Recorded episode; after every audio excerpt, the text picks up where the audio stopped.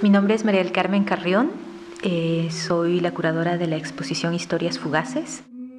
Yo soy Benjamin Weil, el comisario jefe de Laboral Centro de Arte y Creación Industrial en Gijón. Hace pocos meses hemos inaugurado un ciclo de exposiciones que se llama Universo Video.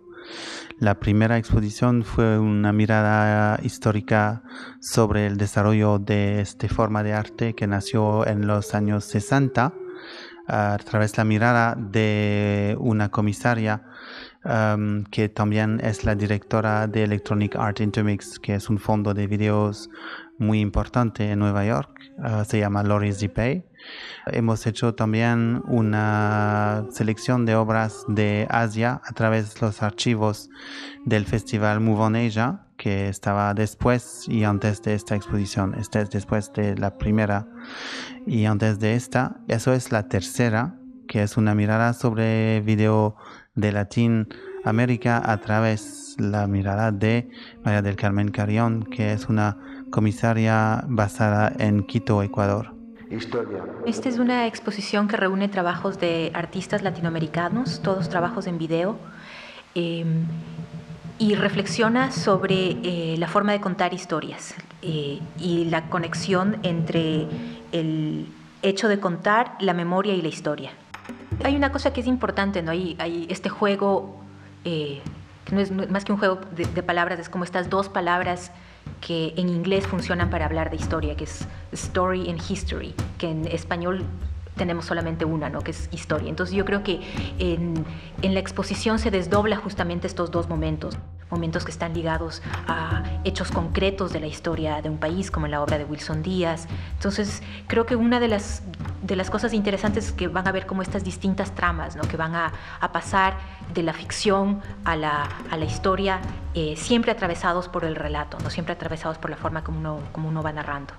Creo que una de las cosas que se rescata en esta muestra es justamente la posibilidad de generar contrarrelatos desde el arte, ¿no? contrarrelatos a, a los discursos mediáticos sobre todo y a, la, a, una cierta hegemonía de la historia y también de la visualidad.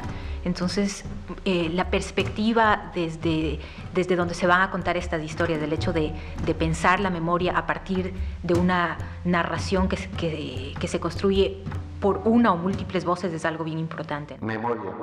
Hay varias obras que están hablando sobre, sobre recreaciones, ¿no? sobre reenactment, sobre recreaciones de la memoria personal y de la memoria colectiva. Y el, la, la, obra de Raquel es una de esas, la obra de Edgardo Aragón también. Y creo que lo interesante es justamente cómo, cómo volver a pensar momentos conflictivos, eh, problemáticos, eh, traumáticos incluso, tanto de la historia familiar como de la historia eh, más amplia, a partir eh, eh, del hecho narrativo. Videoarte.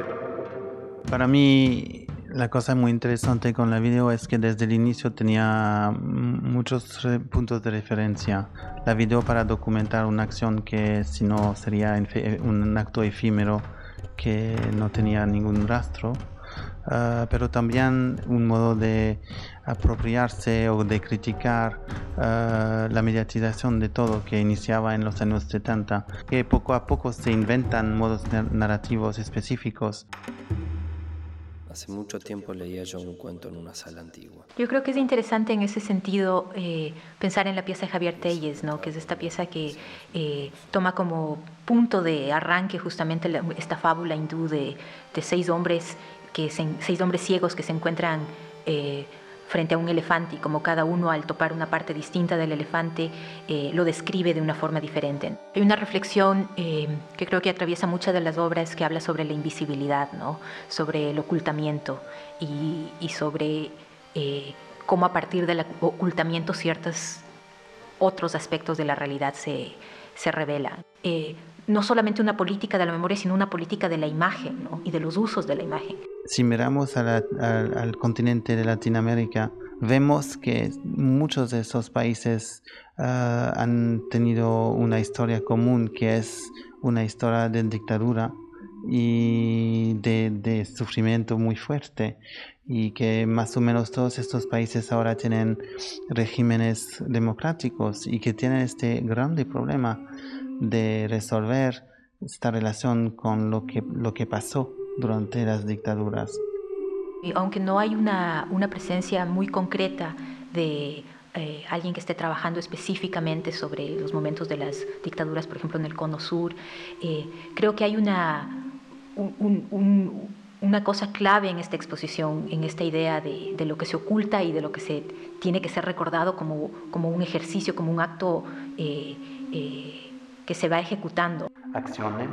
La parte narrativa del lenguaje ha cambiado mucho, ¿no? Con esta diseminación de la de la comunicación, yo creo que la imagen también ha cambiado y creo que es importante que, que sí hay una reflexión alrededor de eso, ¿no?